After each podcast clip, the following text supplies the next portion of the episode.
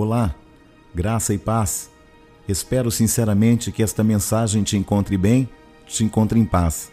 Caso contrário, ela possa ser um alento ao seu coração. Todos os dias renascem com uma nova esperança. Eu acredito nas forças de um Deus que fez os céus e a terra. Ele é meu mestre, minha luz, meu caminho, minha verdade, minha vida, e com ele vou cada vez mais longe. Mateus capítulo 6, versículo 9 e 10 diz assim: Portanto, vós orareis assim: Pai nosso, que estais nos céus, santificado seja o teu nome. Venha o teu reino. Faça-se a tua vontade, assim na terra como é nos céus. O reino de Deus é a mensagem central do Evangelho. Foi o tema principal da pregação do Cristo e dos apóstolos. O reino de Deus não é uma instituição. O reino de Deus é maior do que a igreja.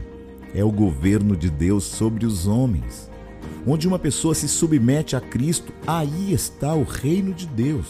O reino de Deus é a presença do Rei. E onde o Rei está, lá está o seu reino. O reino de Deus não é físico, não é geográfico, não é político. Jesus disse a Pilatos: O meu reino não é deste mundo. A porta de entrada do reino é arrependimento e fé. Só entra no reino os que nascem de novo. O reino está dentro de nós. Reino fala de uma qualidade de vida, justiça, paz, alegria no espírito. Os súditos deste reino são pessoas diferentes, pobres, quebrantados, mansos, famintos de justiça, puros de coração, pacificadores, misericordiosos. Sua justiça excede a dos escribas e fariseus. O reino de Deus é o reino de ponta cabeça, onde o maior é o menor. Quem quiser ser o primeiro, que seja servo de todos. Os que estão no topo da pirâmide vão para baixo, os que estão embaixo viajam para cima. É uma revolução social que exalta os humildes.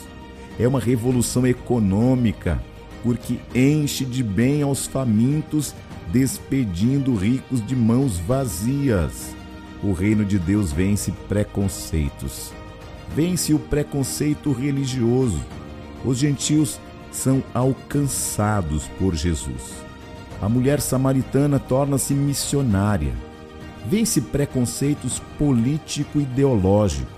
Jesus chama um de extrema direita, Mateus, e do outro lado um de extrema esquerda, Simão o Zelote.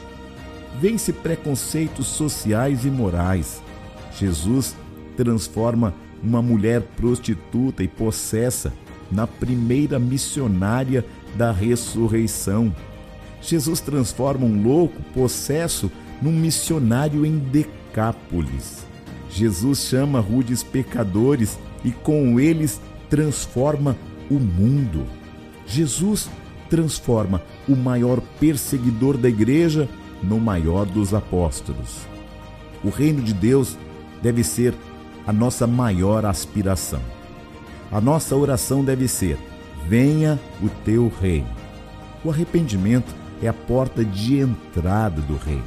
Os gadarenos expulsaram Jesus porque deram mais valor aos porcos do que o bem-estar espiritual das pessoas. Onde o reino de Deus chega, quebram-se as correntes da opressão.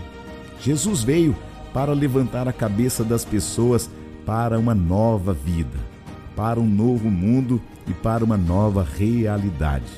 Onde o Evangelho chega, as nações saem da escuridão, da ignorância e da escravidão. Quando o reino chega, a vida de Deus chega ao homem. Não podemos viver no reino de Deus comportando-nos como filhos das trevas. Somos livres, somos santos, mas somos novas criaturas. Este reino não é implantado pela força, pela guerra, pelas armas, pelo derramamento de sangue, mas pelo Espírito. Lenin disse: os grandes problemas da vida das nações só podem ser solucionados com força. Mas Deus diz: não por força nem por poder, mas pelo meu espírito.